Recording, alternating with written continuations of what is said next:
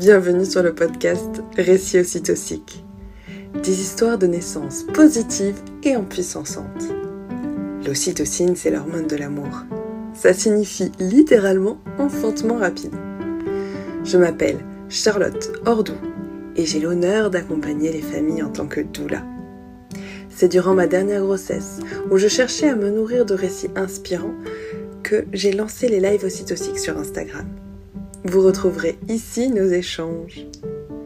Porter l'espace pendant que mes invités viennent se livrer en toute authenticité est une expérience enthousiasmante et riche d'enseignements.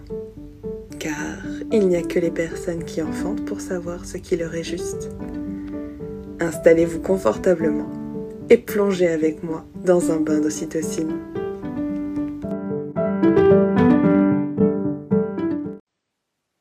Et bonjour. J'espère que vous allez bien. Allez, on se retrouve encore pour un live ocytocique. Cette fois-ci, euh, c'est Roxane qui me fait l'honneur de venir et me raconter son histoire de naissance. Pour les personnes qui ne me connaissent pas, je m'appelle Charlotte. Habituellement, j'accompagne les familles en tant que doula. Et euh, je fais une pause puisque je m'accompagne moi-même.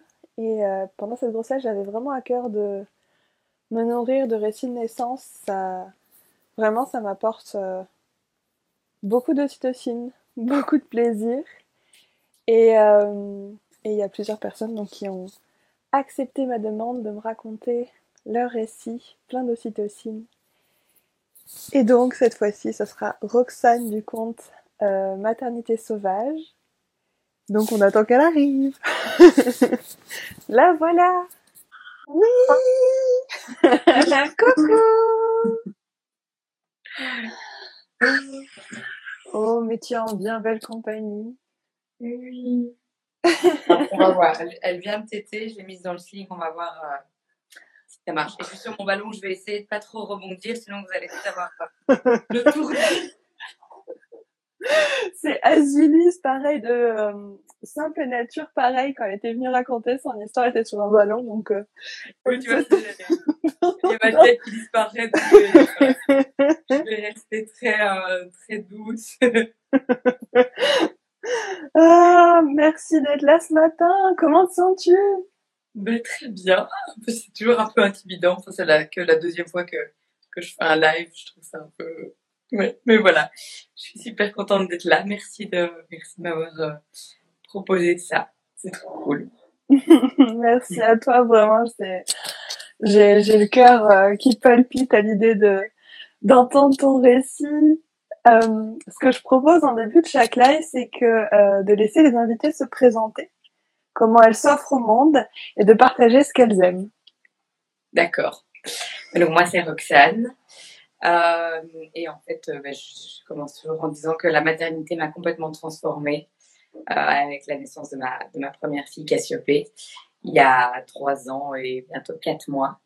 j'ai vraiment fait un, un virage complet dans, dans, ma vie. J'étais, j'étais persuadée d'avoir trouvé ma voie et d'avoir tout bon. J'étais pilote de ligne, je vivais à l'étranger et, et ma fille est arrivée et ça m'a fait un, un gros tsunami. Et donc, euh, c'est là où, voilà, là où mon questionnement a commencé, parce qu'en plus, sa naissance était, euh, voilà, je l'ai vécu comme, euh, comme une expérience traumatique. Ben, J'en parlerai parce que ça fait partie de, tout mon cheminement, mais voilà, c'était c'était une, césarienne parce qu'elle était en siège avec le cordon et je voulais vraiment pas de de cette césarienne et puis j'ai eu des complications et là ça m'a fait me poser plein de questions sur ben, sur la naissance et sur euh, la suite, surtout dès le début, enfin, dès, sa naissance, j'ai commencé à réfléchir, ok, ben, maintenant que j'ai une césarienne, je sais que ça pose, euh, ça pose question pour, euh, pour un, prochain enfant et on, savait qu'on voulait. Il y a ma fille qui fait ça sur la vie. un chat, je me dis, mais qu'est-ce que c'est Voilà, désolée. et donc, et donc voilà, c'est ça qui a, lancé tout mon cheminement. Euh, et aujourd'hui, euh, je ne sais pas trop comment me définir. Euh, je me définis plus vraiment en tant que doula. Euh, je me définissais en tant que radical birth keeper, ce qui était le nom de la formation que, que j'ai faite. Mais donc voilà. Et le, cheminement continue évidemment suite à, suite à la naissance de Pénélope, mais, mais mon, mon but, c'est d'accompagner les, les femmes et de, oui, dans, dans leur choix à elles, quels quel que soient ces, choix. Et qu'est-ce que j'aime? Je suis passionnée par. Euh, j'adore lire, j'adore apprendre. Donc, euh, j'ai vraiment plein de, plein de passions différentes. Je me perds un peu. Euh, je vais un peu dans tous les sens. Mais j'adore j'adore les fleurs. C'est un bouquet de mon jardin derrière. Mmh. J'adore les fleurs, le jardinage quand on aura construit notre maison, on a, voilà, on a tout un projet de, permaculture, de, de voilà, d'être le plus autonome possible. Euh, quoi d'autre? Je suis passionnée aussi d'apprentissage libre, de, de santé au naturel. J'ai vraiment plein de, plein de passions. Donc ça c'est pour moi. Merci beaucoup. Mm. Alors, comme on en avait bien rigolé, euh, j'ai trouvé un acronyme particulièrement accrocheur pour définir euh, ton expérience de vie. En Navakna. C'est ça, un titre tout sorti du monde d'Harry Potter. quand j'ai vu, quand j'ai vu la photo, je me suis dit, elle s'est trompée, qu'est-ce que c'est que ça? Navakna. Et puis j'ai réfléchi, ah non, non, elle s'est pas trompée, c'est exprès. Voilà, donc je, je, me suis, j'ai joué avec l'acronyme de euh, naissance euh, par voix basse après césarienne en mode assisté. Alors, euh, donc, ce que je te propose maintenant, c'est de nous partager peut-être euh, comment tu es venu à un Havana. Voilà. oui, mais donc euh, comme je disais, ça a été tout un tout un cheminement donc avec la, la naissance de Cassiopée qui était cette euh, cette césarienne et déjà à ce moment-là en fait j'avais lu énormément sur la sur la physiologie et je voulais vraiment vraiment pas de cette césarienne mais je me suis laissée emporter par le système, je savais pas que qu'il y avait d'autres euh, qu'il y avait d'autres choix. Déjà à l'époque donc j'avais j'avais fait tout mon suivi pour euh, pour donner naissance en maison de naissance. Et je trouvais déjà que c'était très bien. À l'époque je trouvais quand même qu'accoucher à domicile même avec une sage-femme c'était un peu foufou quoi. Mmh. donc j'ai fait un gros gros chemin depuis euh, et donc euh, et donc ben, je me suis lancée dans, dans, des formations de doula.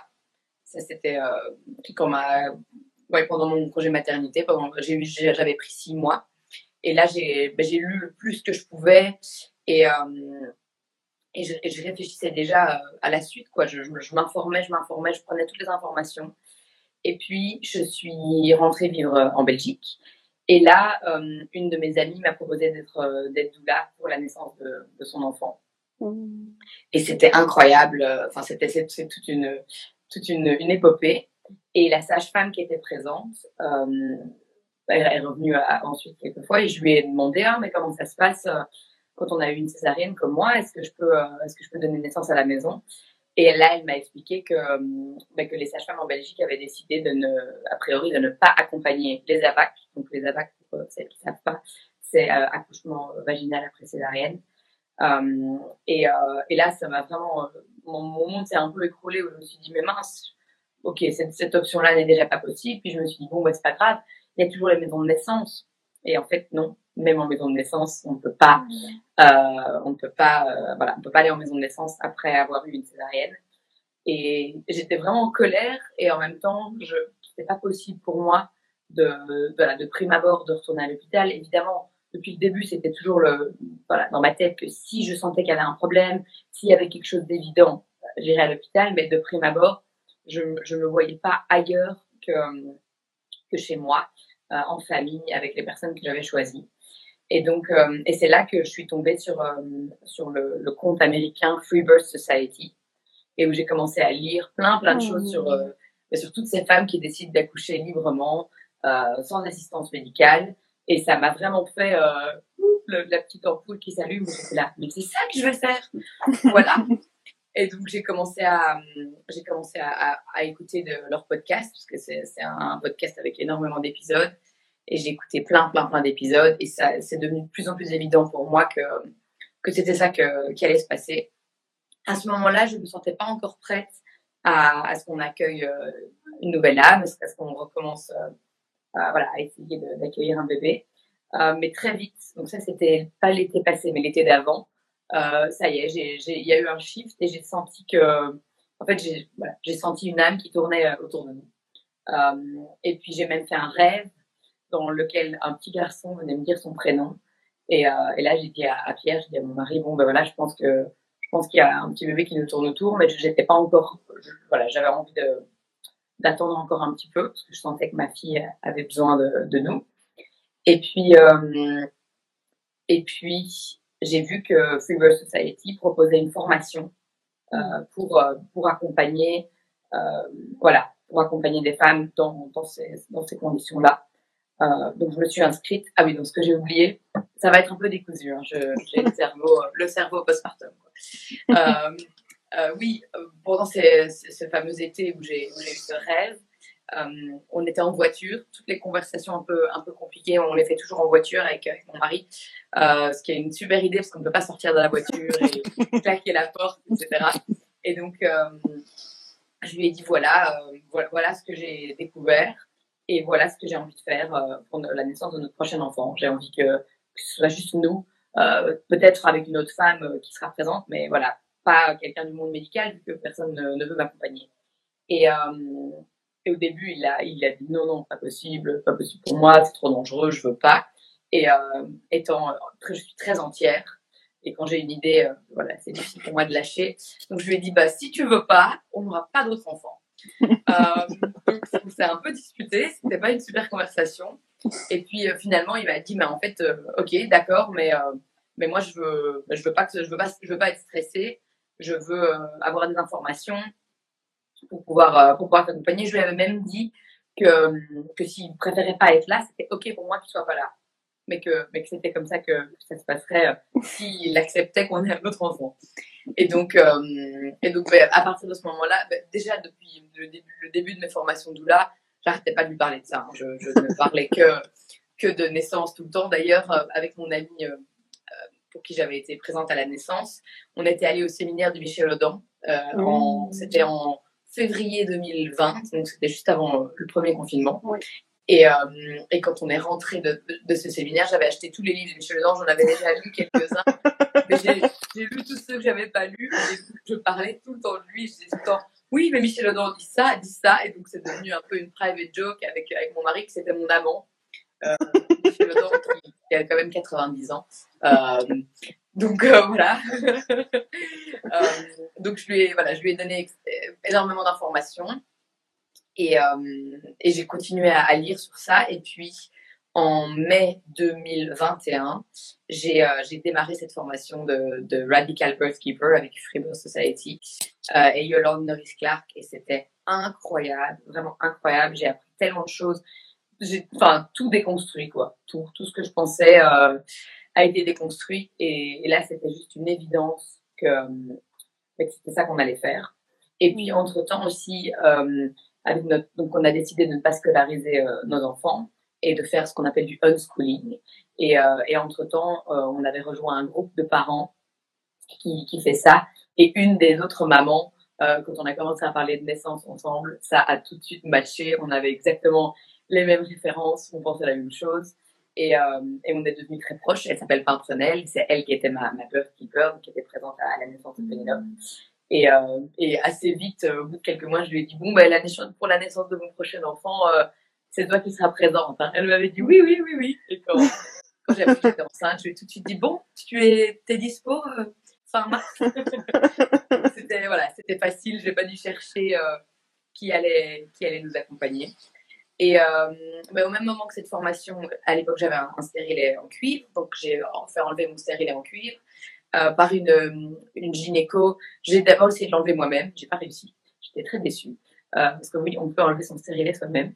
Et je suis allée chez cette gynéco holistique à qui j'ai raconté mon histoire. C'était vraiment une, une, chouette, chouette gynécologue et qui était horrifiée de ce qu'on m'avait dit, de voilà, de de comment j'avais été traitée par rapport à cette césarienne euh, et avant.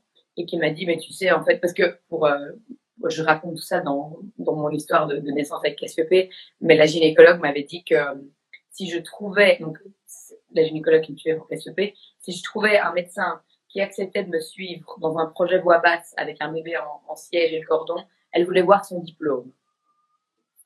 Et donc, euh, donc voilà, ouais, j'ai raconté ça à cette gynécologue qui m'a donc enlevé mon stérilet. Elle m'a dit que c'était juste inadmissible et que c'était pas vrai surtout. Elle m'a dit euh, t'aurais pu trouver quelqu'un, euh, c'était pas vrai que ton bébé allait mourir pendu.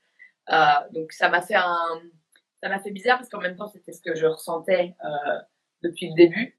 Mais mais je là je me suis dit pourquoi est-ce que j'ai abandonné en fait? Parce qu'en fin de grossesse avec avec j'avais essayé, j'étais allée voir une autre gynéco mais je le sais maintenant et c'est ça aussi qui m'a qui m'a motivé de, de, m'engager dans cette voie de, de doula, etc. C'était que si j'avais eu quelqu'un qui m'avait enfin qui m'avait épaulé à ce moment-là, qui m'avait soutenu, qui m'avait dit il y a d'autres options. Juste voici les autres options. Euh, parce qu'en fin de grossesse, en fait, on est altéré, on est on est déjà un pied dans, dans l'autre monde et, euh, mm -hmm. et, et, des gens qui nous balancent leur peur comme ça, c'est enfin, c'est vraiment, euh, je trouve ça, je trouve ça criminel. Mais donc, soit. Euh, donc, j'ai enlevé ce stérilet et là, on a, on, avait démarré tout un, parcours de, les Américains, ils appellent ça conscious conception, la conception en conscience. Donc, on avait tous les deux, bah, on avait euh, commencé à travailler sur nos, blessures du passé, tous les deux avec des, thérapeutes différents.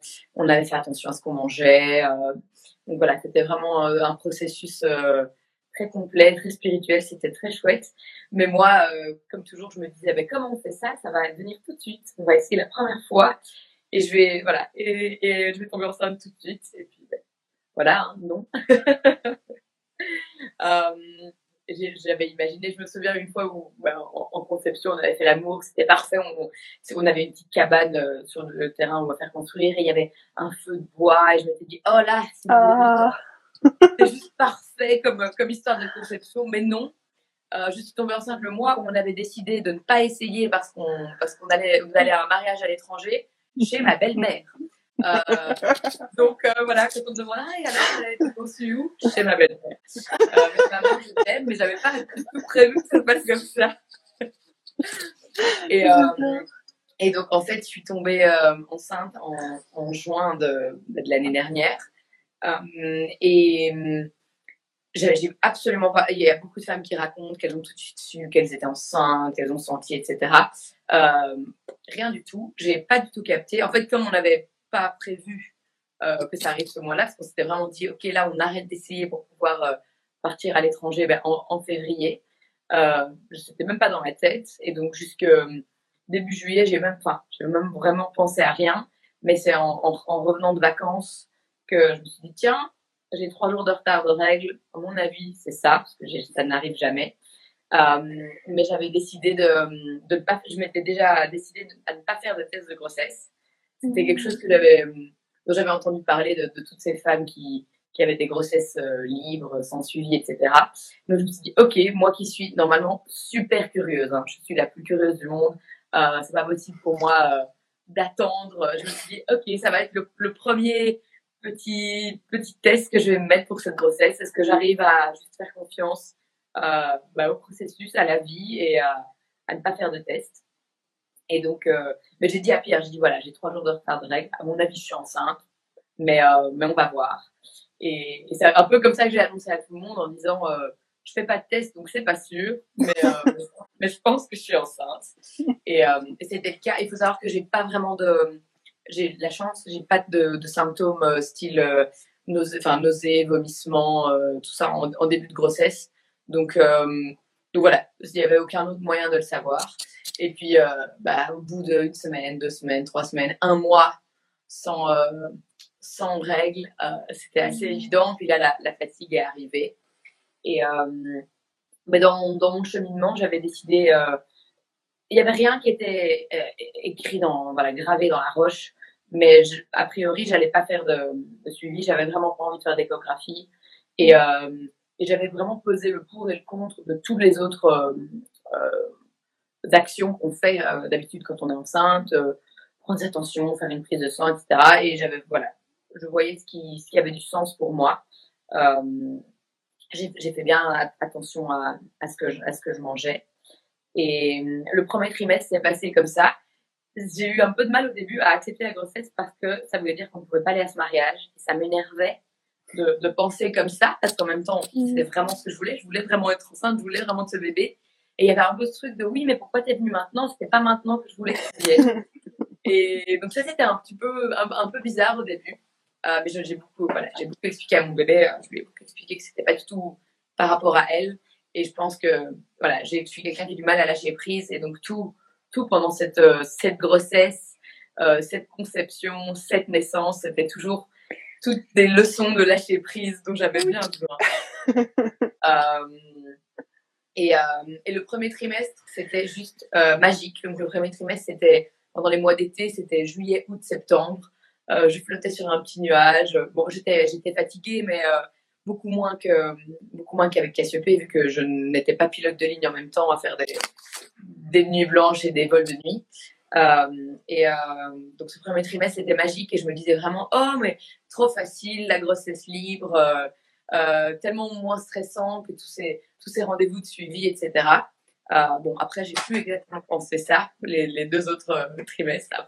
Vraiment, le premier trimestre, j'avais aucune peur. J'étais, je, je, flottais sur un, sur un nuage. Et puis, et puis le deuxième trimestre est arrivé. Et là, et là, ça a commencé avec, ouais, avec les peurs, avec des, vraiment un, cheminement. C'était cette grossesse libre, c'était un cheminement énorme. Euh, et donc, chaque fois que j'avais des peurs qui revenaient, j'essayais de faire un, un travail pour, euh, ben pour, euh, ne, pour, ne pas les laisser m'envahir. Euh, et puis, arrivé au, troisième trimestre, vers, donc vers, 20, vers 28 semaines de, de grossesse, j'ai eu, j'ai commencé à me dire, tiens, les coups que je sens, j'ai commencé à, à, sentir, enfin, à sentir mon bébé bouger, je ne savais pas si c'était une fille ou un garçon. Euh, j'ai commencé à sentir à, à, à 14 semaines c'était chouette et c'était très très tôt par rapport à, à Cassiope. C'était très hum, très évident aussi. C'était pas au, début Cassiope, c'était comme des petits battements de papillons. Là vraiment, c'était euh, c'était des vrais petits coups et c'était mmh. super chouette vu que j'avais fait aucune écho. Enfin, j'ai vraiment j'ai fait aucun test, donc euh, je ne devais que me fier à ce que moi je ressentais par rapport à, ma grossesse. Donc ça, c'était vraiment très chouette. Euh, mais vers 28 semaines, euh, les coups que je sentais, c'était les mêmes que ceux de Cassiope, c'est-à-dire des coups d'un bébé en siège. Donc pas du tout des coups de pied dans les côtes, mais des coups plutôt vers le bas du ventre. Et donc là, j'ai commencé à me dire, tiens, euh, mon bébé, j'ai l'impression que mon bébé est en siège. Euh, et j'avais déjà, voilà, j'avais déjà décidé depuis un bout de temps que même si mon bébé était en siège, je, je resterais dans le projet euh, que je m'étais fixé à la base et, et je donnerais mm-hmm. naissance à la maison parce qu'en plus, un AVAC en siège, c'était une césarienne d'office. Donc ça, c'était c'était pas possible pour moi, puisque j'avais déconstruit beaucoup de choses par rapport à, au siège, mais quand même, j'ai vraiment eu cette peur qui est venue. Et même si c'était ça que je voulais faire, je pensais qu'à ça.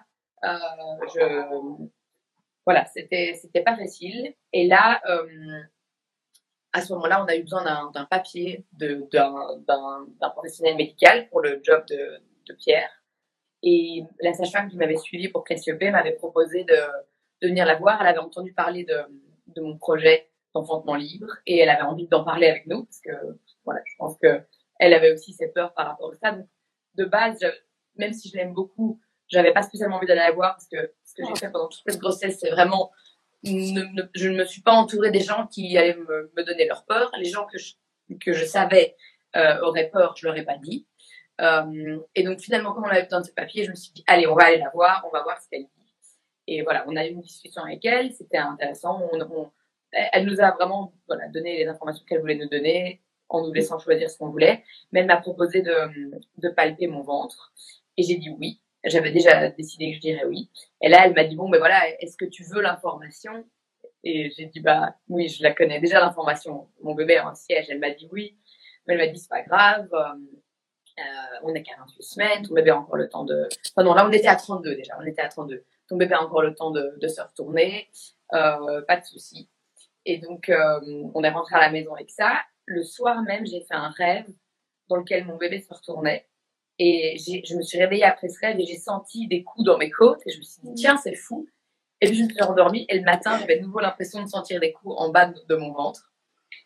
et donc, j'étais bah, quand même convaincue que, que mon bébé était toujours en siège. Et ça a vraiment été ça, tout le cheminement de, de ma fin de grossesse. Ça a été beaucoup, beaucoup de questionnements sur la mort, sur, voilà, si, si, mon bébé mourait.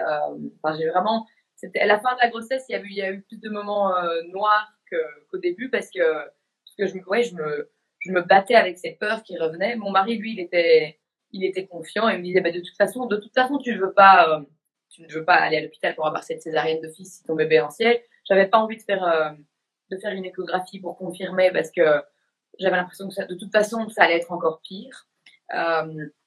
Et ce qui m'a beaucoup aidé en, fin de grossesse, c'était deux, deux appels euh, Zoom que j'ai fait. Un avec euh, Yolande Norris-Clark, donc qui est une des, une des mentors de, de la formation que j'ai faite, qui m'a vraiment, enfin voilà, qui, qui, a vraiment mis ça d'une manière géniale pour me dire, mais en fait, euh, en fait, il n'y a aucune certitude de rien. Il y a des bébés qui se retournent, qui se mettent en siège à 9 cm de dilatation. elle m'a dit, en plus, tu ne sais pas, pour sûr, si ton bébé est en siège. Enfin, c'était c'était vraiment. Et puis elle m'a dit sur quoi est-ce que tu as. Parce qu'à ce moment-là, j'étais très fort dans, dans les recherches sur la légalité de ce que j'étais en train de faire. Est-ce que je risquais de. En cas de problème, est-ce que je risquais d'aller en prison ou de. Voilà. Euh, donc j'étais beaucoup. Je ressassais beaucoup, beaucoup ça. Même si au final, je continuais. Les, les semaines passaient et je, continuais avec ça sans avoir de certitude.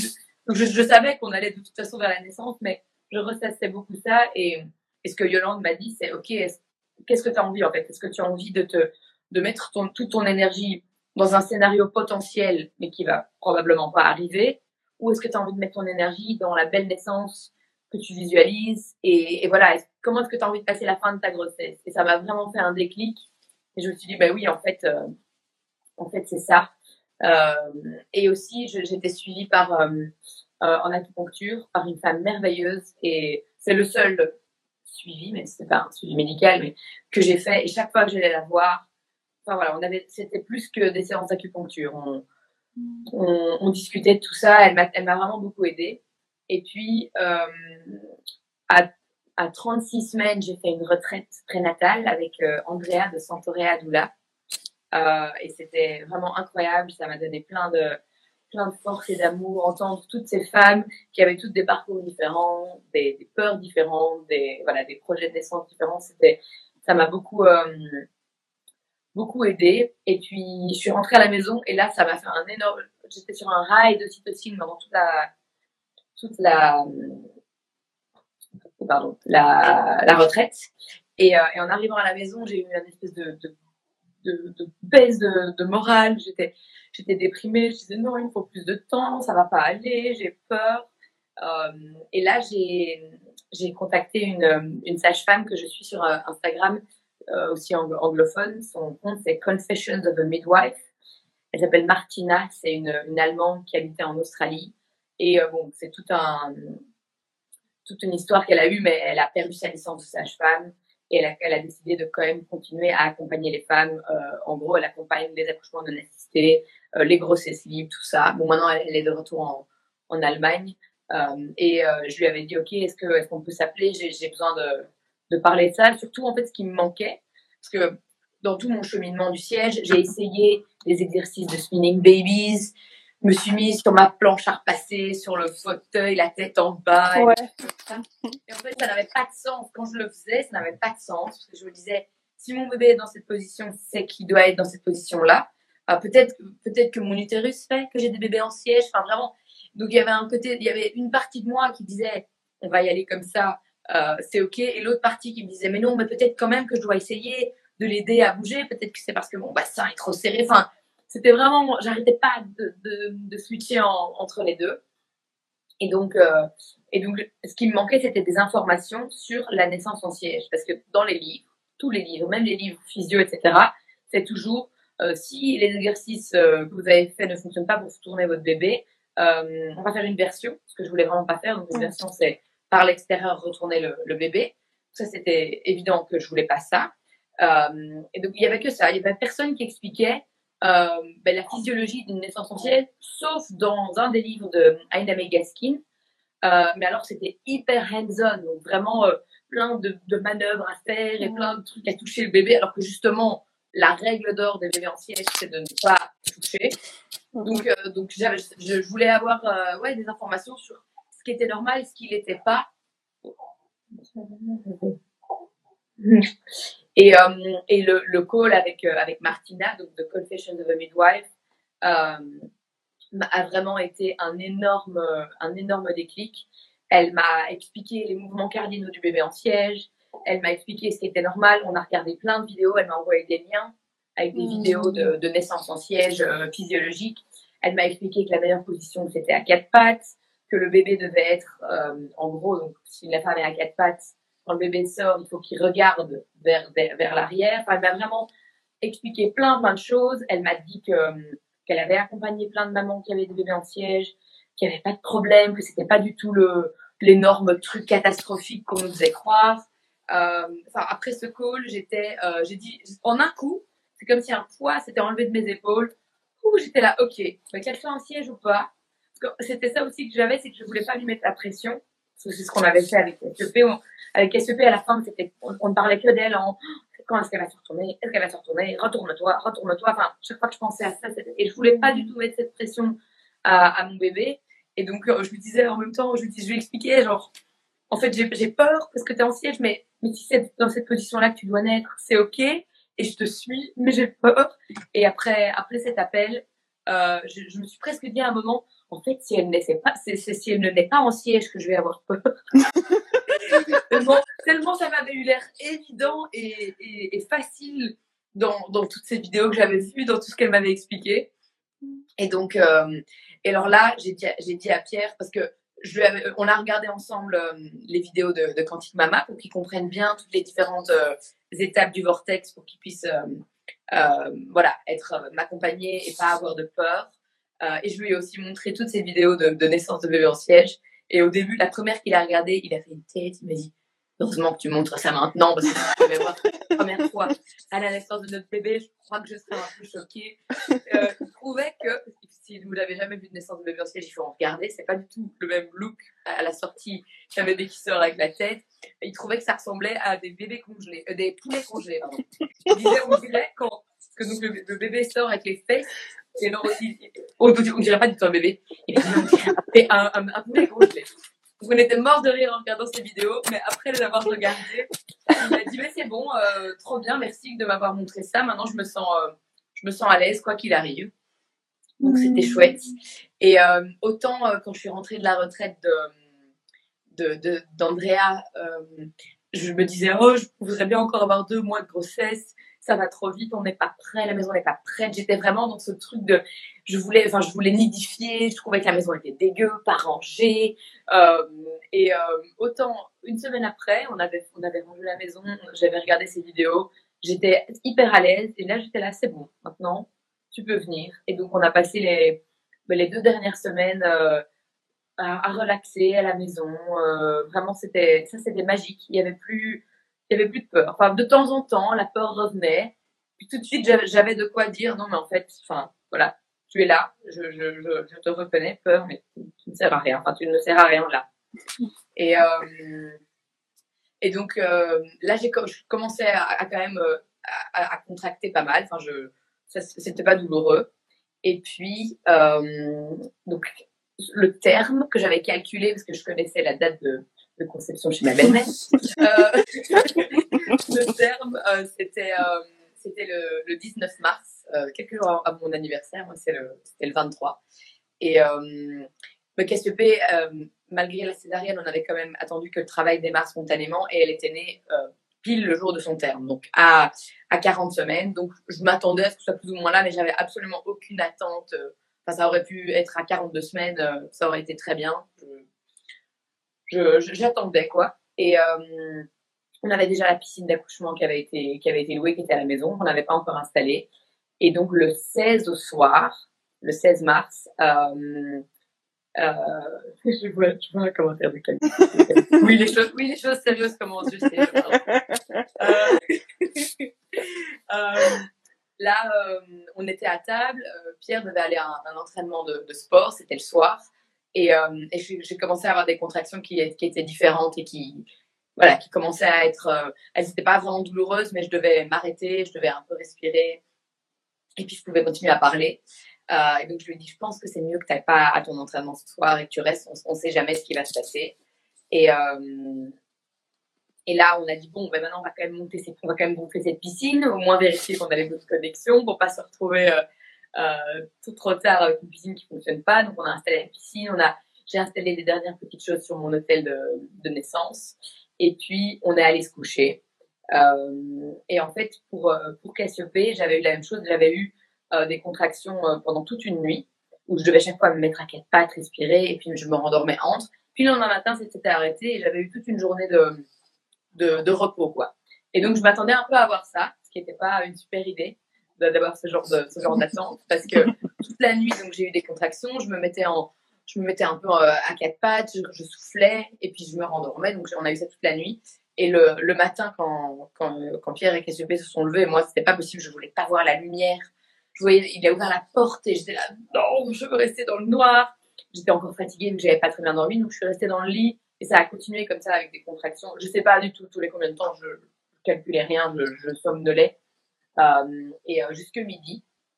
Et là, euh, il y avait eu une, une amie de, de qui était à la maison, c'était déjà prévu, et donc elles ont joué toute la journée dans la piscine.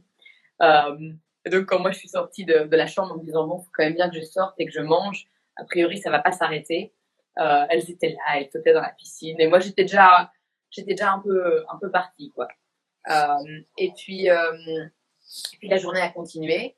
Euh, et ma enfin Prunelle, et, et on, je, lui avais, je lui avais écrit. Euh, elle est arrivée vers 16 heures, mais elle, elle, elle restait chez une amie qui habite pas loin. Elle m'a demandé si, elle, si je voulais qu'elle reste.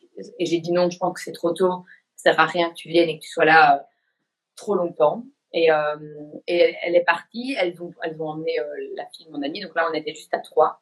Et là il était aux environs de 16 heures. Et les contractions ont commencé à devenir vraiment plus fortes. Là j'étais à quatre pattes sur le tapis dans le salon. Et, euh, et ça a commencé à devenir vraiment plus fort et vraiment plus rapproché. Et Pierre a commencé à, à, timer avec le téléphone juste pour voir. Et, euh, là, on a vraiment remarqué qu'elle se rapprochait de plus en plus, qu'elle durait de plus en plus longtemps.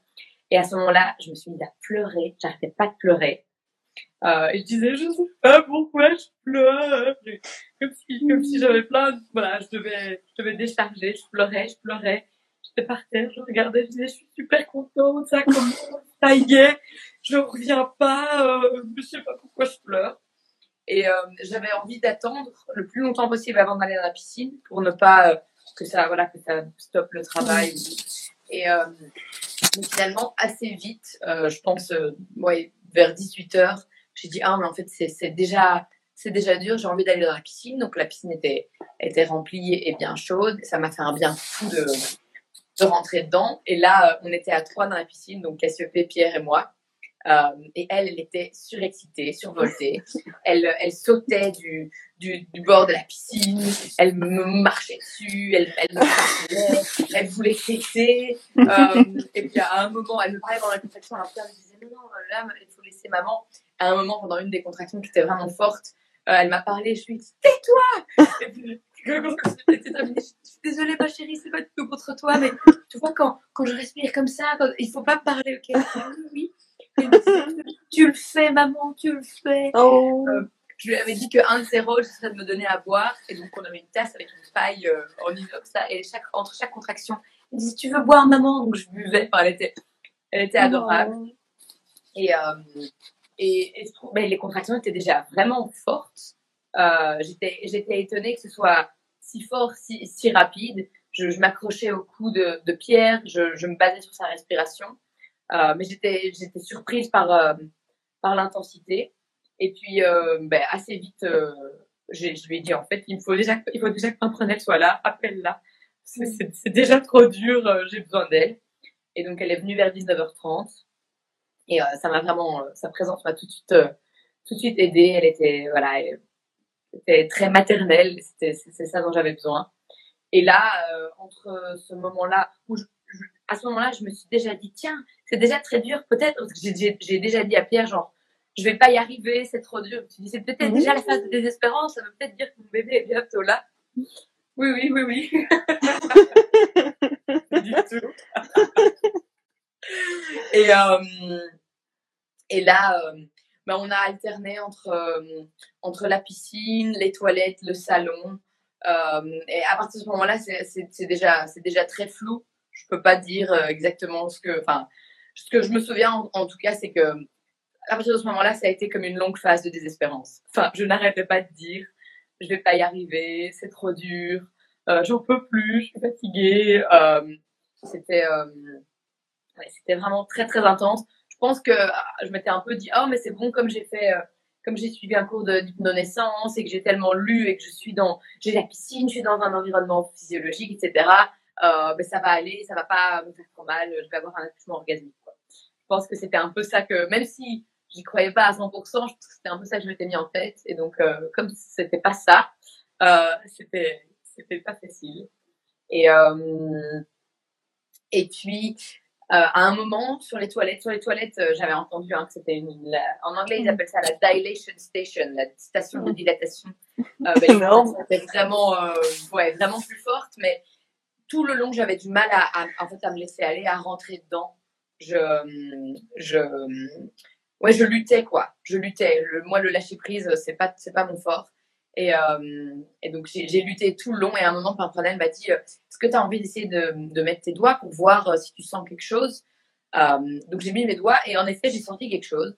Euh, et bon, j'étais déjà altérée, hein, j'étais déjà dans un autre truc. J'ai dit C'est comme une petite boule, c'est comme une, couille, quoi. Comme...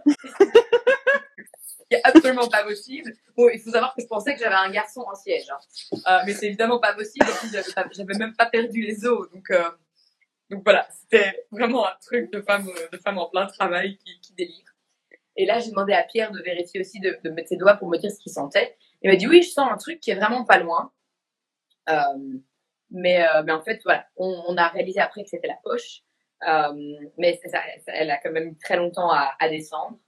Et, euh, et là, euh, donc là, il y a plusieurs heures qui, qui se sont passées où, je, où je désespérais, mais où prenait les pierres, eux, ils ont jamais, euh, ils ont jamais lâché, ils, ils ont jamais désespéré, et, euh, et, ils ont toujours cru en moi. Bref, voilà, à chaque fois, ils me disaient, mais évidemment que ça a marché. Euh, Pimprenel me dit que Pierre, il a toujours gardé son sens de l'humour. Il me disait, mais quoi, tu crois que le bébé va rester là pour toujours? Et, euh, et je disais, mais non. Euh. Donc, euh, ce qu'il y a, c'est que je disais, je, je, disais toutes ces choses. Donc, je disais, je vais pas y arriver, c'est trop dur. Mais en même temps, il n'y a jamais eu un seul moment où je me suis dit que, qu'il y avait un problème. Je me sentais mmh. tout le temps, enfin, je me sentais bien. Euh, il y avait, il y avait aucune indication que ça n'allait pas. Je sentais mon bébé bouger entre toutes les contractions, donc c'était super rassurant. Donc il n'y a pas eu un moment où je me, où je me suis dit euh, ça ne va pas, il y a quelque chose qui ne va pas, je, je veux aller à l'hôpital. Euh, assez vite, j'ai dit à Pimprenel, je suis dans les toilettes, j'ai dit je comprends pourquoi les femmes prennent la péridurale. Euh, donc je, voilà, très vite, je, je, lui ai dit ça. Et puis euh, vers, euh, je pense qu'il devait être 22 heures. Euh, en fait, j'avais envie de dormir. J'étais crevée. Je, je voulais me coucher. J'ai dit à Pierre, je, voudrais tellement m'allonger. Alors j'ai essayé de m'allonger dans le canapé, puis il y a eu une contraction, c'était un cauchemar. J'ai dit, je comprends aussi pourquoi les femmes ne veulent pas, enfin, pourquoi coucher sur le dos, c'est pas une bonne idée. Et donc Pierre m'a dit, c'est pas grave, viens, on va dans, on va dans le lit à deux, un, peu se mettre là et, se reposer. Et, et là, je pense que là, j'ai eu euh, ma, ma vraie phase de désespérance où je lui ai dit, là, là, c'est trop dur. Là, si j'étais à l'hôpital, je prendrais d'office la péridurale et je pense que je signerais même pour une césarienne. Euh, mmh. J'en peux plus, c'est pas possible. Euh, et, et puis là, et je voulais, ce que je voulais vraiment, ce que j'attendais depuis des heures, c'était la fameuse phase de quiétude dont parle euh, Quantique Mama. Et je l'ai eu, j'ai eu, on a eu 20 minutes. On a dormi pendant 20 minutes, les contractions se sont arrêtées. On a juste dormi là. C'était vraiment, ah, c'était, c'était magique, quoi. Et euh, pendant ce temps-là, Cassiopée était toujours dans la piscine. Et ben, Prenel lui a lu tous les livres de, no de notre bibliothèque. je pense parce que littéralement, on est resté, euh, je sais pas combien de temps on est resté dans, dans, le lit, mais au moins une heure et demie. Euh, donc elle lui a lu, lui, lui je, je l'entendais quand on s'est réveillé, j'entendais quand elle terminait un livre, j'entendais fait dire encore un. et puis là, on, on est sorti. Moi, j'ai voulu, euh, j'ai voulu retourner dans la piscine et Pierre a dit bon, mais maintenant il est tard, il était, il était 23 heures passées. Et Pierre a dit je vais aller endormir Cassiopée, donc il est allé l'endormir. Et, euh, et moi j'étais dans la piscine un peu à moitié endormie, l'eau était plus vraiment assez chaude, mais en même temps je voulais rester dedans parce que ça faisait moins mal dedans. Euh, et quand Pierre a, a fini d'endormir Cassiopée, euh, ils m'ont tous les deux dit est-ce que tu veux pas essayer de essayer de, sortir, essayer autre chose, peut-être retourner aux toilettes? Parce que voilà, là, je, vraiment, je somnolais, il se passait plus grand chose. Euh, et surtout, l'eau était, était trop froide. Euh, mais c'était trop compliqué de sortir de l'eau et d'en remettre de, de, la chaude. Et donc, euh, finalement, j'ai dit oui. Je suis sortie, je me suis mise devant le, le feu, le, le feu, la cheminée, quoi. C'était ma grande condition. J'avais dit à Pierre que je voulais qu'il alimente le, le, feu toute la nuit. Euh, je voulais mm. vraiment avoir cette chaleur. Ça, ça faisait, ça faisait du bien. Et là, euh, et là, Pierre a dit bon, bah, ça pourrait encore durer très longtemps, donc autant que on soit pas tous super crevés, je vais aller me coucher. Euh, donc, ils se sont avec, avec et, euh, et il est allé se coucher. Et nous, euh, là, c'est vraiment très très flou. Hein. Là, j'étais complètement complètement partie. Je crois que Pimprenel a réussi à me convaincre d'aller aux toilettes. Et je me souviens, pendant les contractions, j'avais mal, je tapais dans le mur. J'avais vraiment du mal à ne pas juste me crisper. Donc elle me disait, fais ah, bah, vraiment bouche molle, col mou. Euh, mais il fallait qu'elle me rappelle à chaque fois parce que sinon, moi, j'avais envie de faire euh, juste de, de me renfermer sur moi-même et de me crisper. Et puis, euh, elle, m'a raconté ce matin, j'avais complètement oublié, qu'apparemment, entre les, entre les contractions, je lui disais, euh, je lui disais, je lui racontais des trucs. Ah oui, j'ai vu qu'une femme avait accouché comme ça, il faut que je fasse attention à ça. je me souviens absolument pas. Ah oui, un autre truc dont je me souviens pas, c'était euh, un peu avant que Pierre aille se coucher. Apparemment, euh, je leur ai dit, mais j'en peux plus, c'est pas possible. Puis ils m'ont dit quelque chose mais, du genre, mais si, tout va bien, il n'y a pas de problème. Euh, et, euh, et là, elle m'a dit, j'avais vraiment l'air dépité. Je l'ai regardé, j'ai fait, ah, parce que vous y croyez encore, vous. je me souviens pas. Je ne me souviens pas. et, et là, aux toilettes, donc j'avais toujours pas perdu les os. Euh, ni le bouchon muqueux. Enfin, et, voilà. et euh, aux toilettes, là, euh, j'ai eu une, une, une, première contraction avec vraiment cette fin de pousser réflexe où j'ai fait. et là, j'ai dit Ah, et là, on s'est regardé avec prenel. Waouh, trop bien, il y a, voilà, ça change, quoi. Et je lui ai dit J'ai envie de me mettre à quatre pattes, je veux trop me mettre à quatre pattes, mais je voulais pas être à quatre pattes dans les toilettes sur le carrelage. Donc, elle m'a dit Viens, on retourne devant, devant le, le feu. Et là, je, donc, entre deux contractions, j'ai marché jusque dans le salon. Et je me suis tout de suite mise à quatre pattes. On avait mis plein de, plein d'alaises et de serviettes par terre. Et la contraction d'après, la poche a éclaté. Euh, vraiment, ça a fait. Je me souviens encore du bruit, quoi. C'est difficile à décrire. et, euh, et, là, j'ai dit, j'ai dit à Pimprenel, va réveiller Pierre. Euh, enfin, ça vient, ça, ça, bouge, quoi. Et bon, il s'était, s'était pas endormi finalement. Il n'avait jamais réussi à s'endormir. Et, et puis à partir de ce moment-là, je me suis mise. J'étais toujours à quatre pattes, donc sur les genoux. Euh, mais j'avais les bras sur le canapé. Et, euh, et là, ça a juste euh, continué vraiment ces, ces réflexes d'éjection. On, m'avait décrit ça comme, comme vomir par le bas.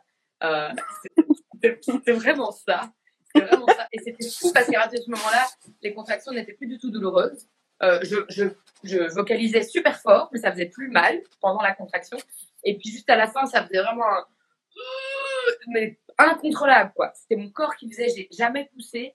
Ça, ça se faisait tout seul. D'ailleurs, c'était impossible de. Ça faisait peur. J'avais peur parce que je sentais que ça sortait, ça brûlait. Et je j'aurais presque voulu empêcher, mais c'était pas possible.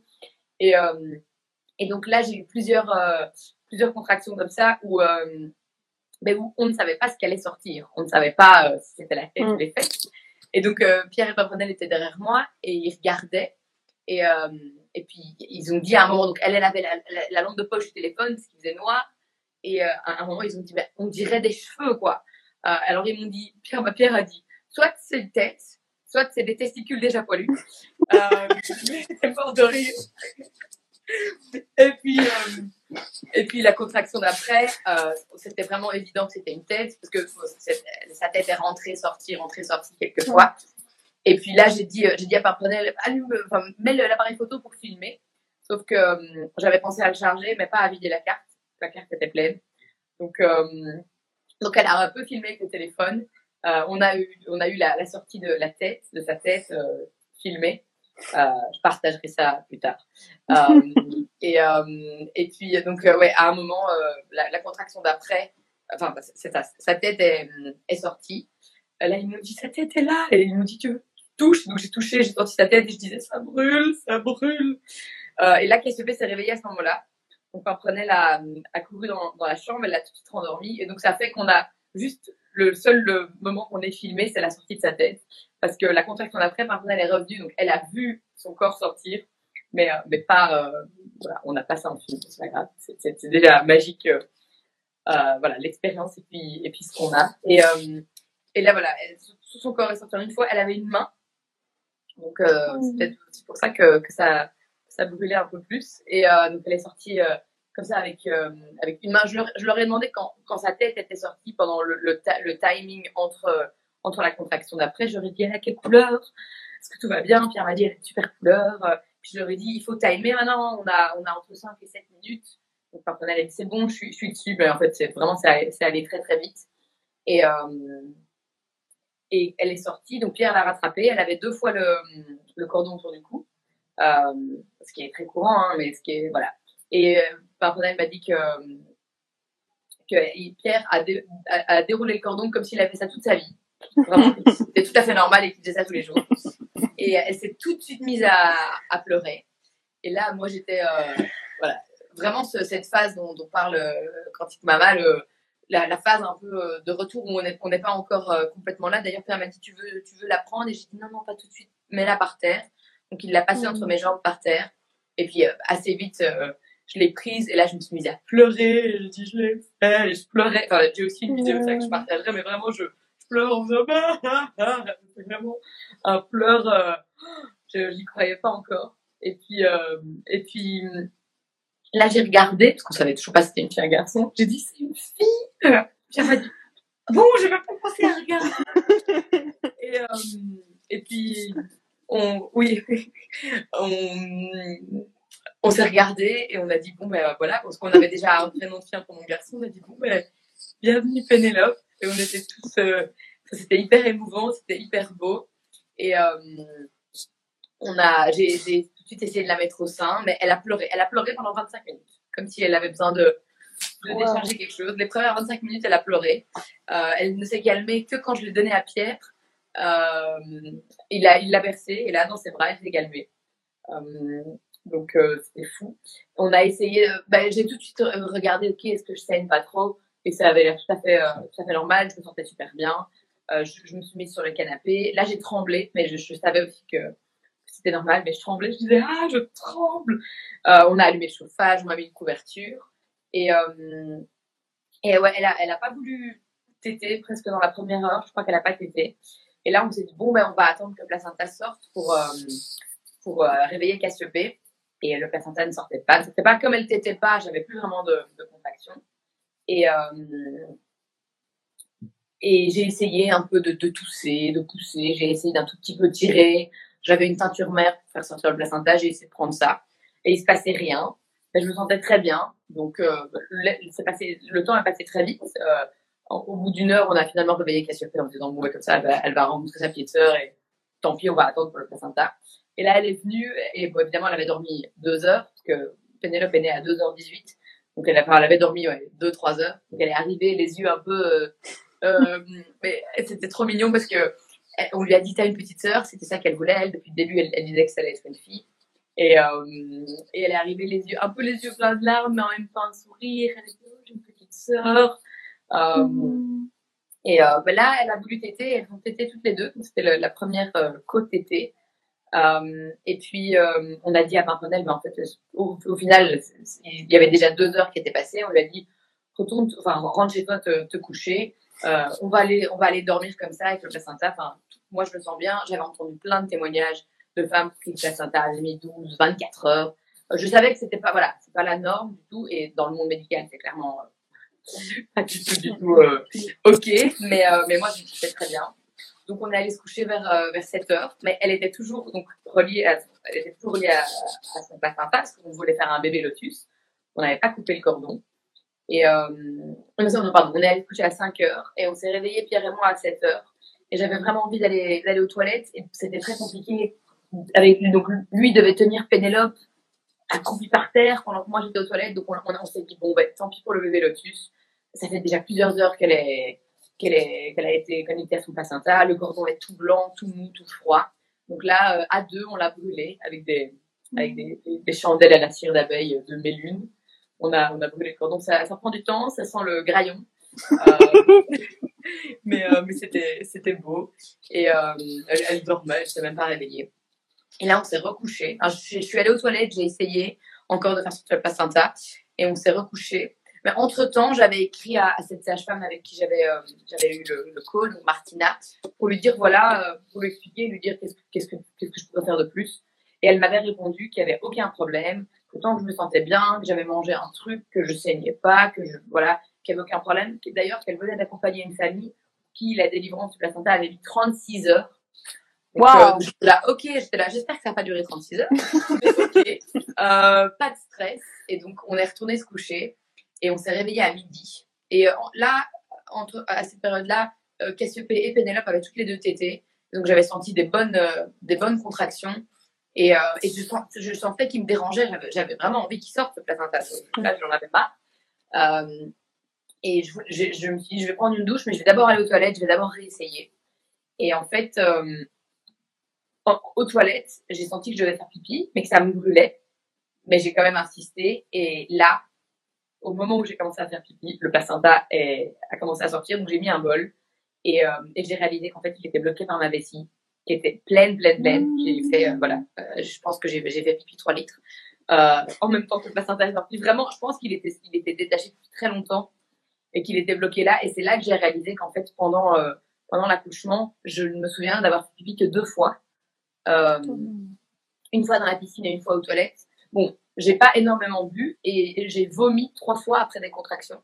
Donc, j'étais, voilà, je pense que j'ai, voilà, j'avais éliminé pas mal, mais, euh, mais c'est, ça qui a, je suis sûre maintenant que c'est ça qui a bloqué le placenta. D'ailleurs, parfois, certains bébés sont bloqués euh, par, euh, par une vessie pleine.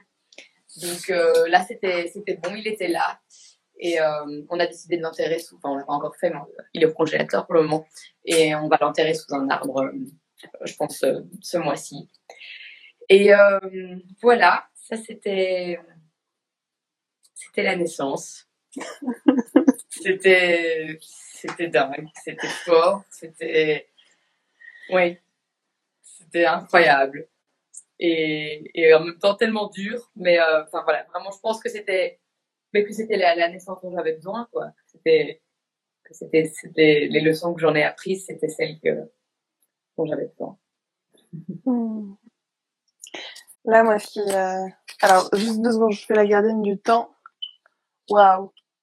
Juste parfaite. Oui, j'ai parlé longtemps, j'ai regardé le temps aussi. mais- Non, mais juste parfaite, il est 11h22, donc euh, c'est nickel. Je vais pouvoir poser mes deux petites questions. c'est trop parfait. Merci, Roxane. Euh, Il y a une chose qui, euh, qui m'est venue, c'est que tu, tu disais au tout début, quand tu parlais de ta grossesse, que tu as en fait, il y a des peurs qui venaient et tu travaillais dessus. Et est-ce que tu serais d'accord de partager euh, quand tu dis travailler dessus, c'était quoi ta démarche? Enfin, si c'est si c'est ok pour toi. Euh, Oui, bien sûr. Ben, en fait, euh, j'avais un. J'ai fait plusieurs choses. J'ai fait déjà, j'ai fait. pendant ma grossesse, j'ai proposé un. J'arrive parler, hein. Un cycle de cercles de, de femmes enceintes. Et chaque cercle était sur un élément et sur un thème. Et il y a un des, des éléments, c'était le feu. Et, et pour ce cercle-là, on a parlé de nos peurs. Et donc, on, on a fait un rituel que j'ai refait plusieurs fois après, que je trouve, qui je trouve vraiment aide énormément pour les peurs, c'est de les écrire. Euh, là, on, on se les a même partagés à, à voix haute. Euh, et c'est énorme parce que j'avais déjà remarqué que déjà écrire ses peurs et les partager aux autres, elles ont déjà moins d'impact. Hmm. Elles, elles- déjà, elles sont moins, moins, euh, moins fortes. Et puis, on avait brûlé ces, ces papiers, vraiment pour, euh, pour euh, se débarrasser de ces peurs-là. Mais un autre, euh, une autre, un autre rituel que j'ai fait, celui-là, je l'ai trouvé dans, dans le Complete Guide. À mon avis. Dans le Complete Guide to, to Free Birth.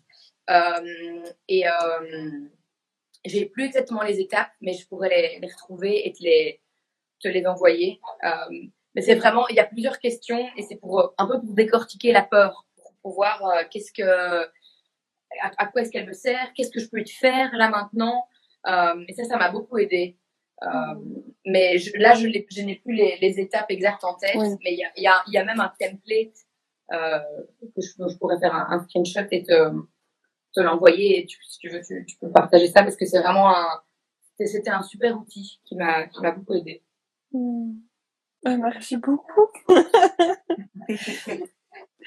euh, là, ce qui me vient, euh, c'est déjà, tu vois, j'ai envie, tu vois, j'ai l'élan de dire, euh, si jamais vous avez des questions, allez-y. Et en même temps, je me dis, ça risque d'être chaud patate en termes de timing. oui. Que je me dis, c'est euh, là le oui. Alors j'ai vu qu'il y avait plusieurs commentaires. Oui, oui, oui, sans replay, bien sûr. Et euh, ce que je vais faire, c'est que je vais faire que Roxane soit en collaboratrice, comme ça, ça, ça s'affichera également sur son sur son mur, donc vous pouvez le retrouver très facilement.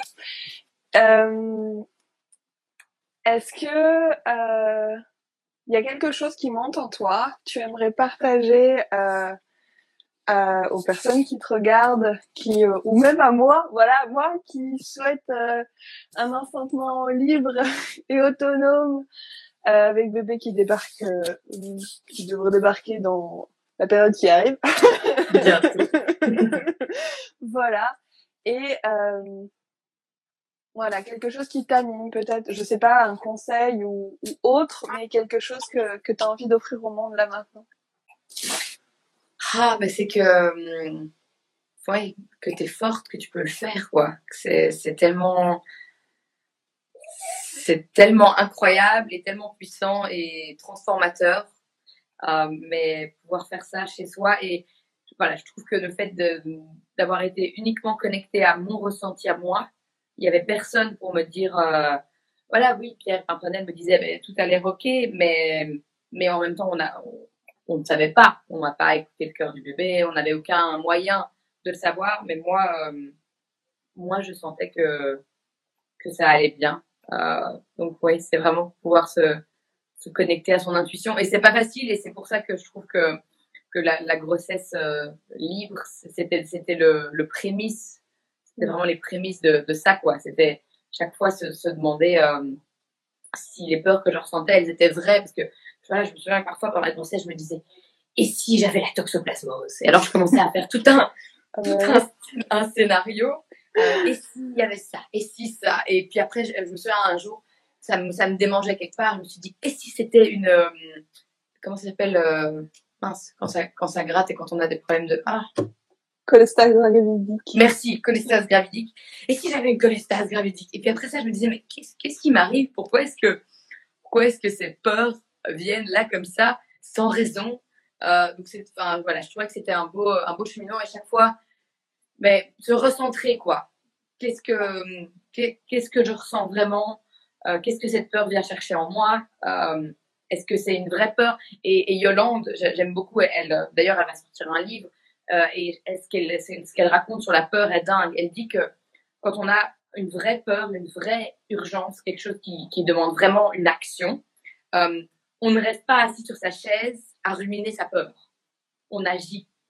Euh, oh. Et donc, euh, et j'avais vraiment bien aimé quand elle, quand elle avait, enfin, quand j'avais lu ça parce que parce que c'est vrai. En fait, si si pendant la la naissance, à un moment, il y a une peur qui vient, euh, mais et qui est qui est légitime, qui est quelque chose qui veut, qui veut dire qu'il y a quelque chose qui va pas et qui va mal se passer, on va agir quoi. On va on va faire quelque chose. Et pareil pendant la grossesse.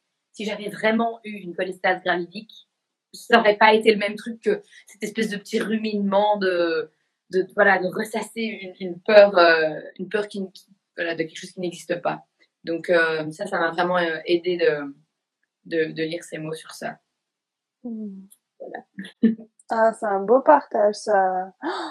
Là, tu vois, alors entre tout ton récit, où il y a plein de choses qui sont venues un peu comme en miroir, puisque pareil, hein, une grossesse euh, au maximum non assistée.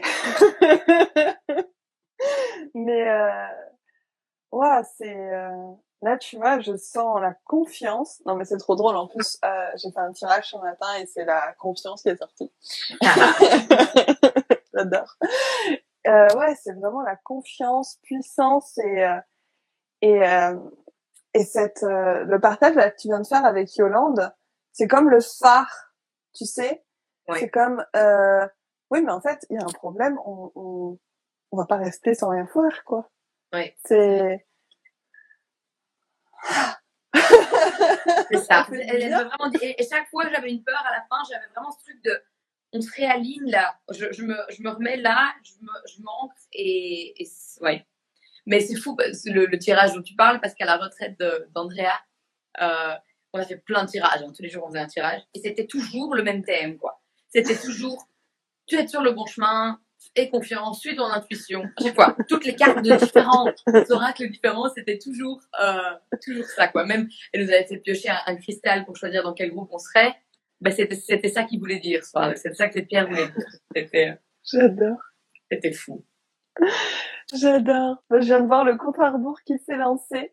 Oui. Euh, donc, euh, je prends le temps pour euh, des, énorme, une énorme vague de gratitude parce que c'est tellement bon d'entendre ton récit. C'était vraiment très, très, très nourrissant, très, très enrichissant et Merci. comme reboosté, vraiment. Merci vraiment beaucoup d'avoir pris ce temps. Merci, euh, merci à tes filles. Merci à toi d'être qui tu es.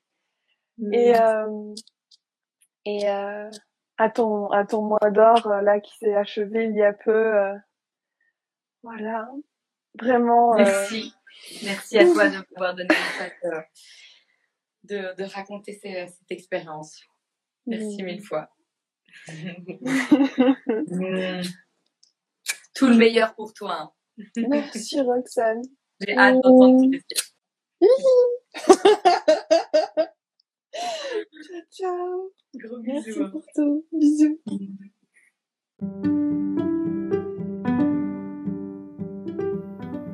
Alors, comment vous sentez-vous après cet épisode? J'ai très envie de connaître vos ressentis, donc n'hésitez pas à les écrire en commentaire. Vous pouvez également laisser une note. Cela contribue à donner plus de visibilité à ces aventures en puissance. Si cela résonne juste pour vous, partagez cette histoire, qu'elle puisse soutenir d'autres familles en cheminement. Je vous remercie, vous envoie plein de chaud doudou et vous dis à la semaine prochaine pour un nouveau récit aussi toxique.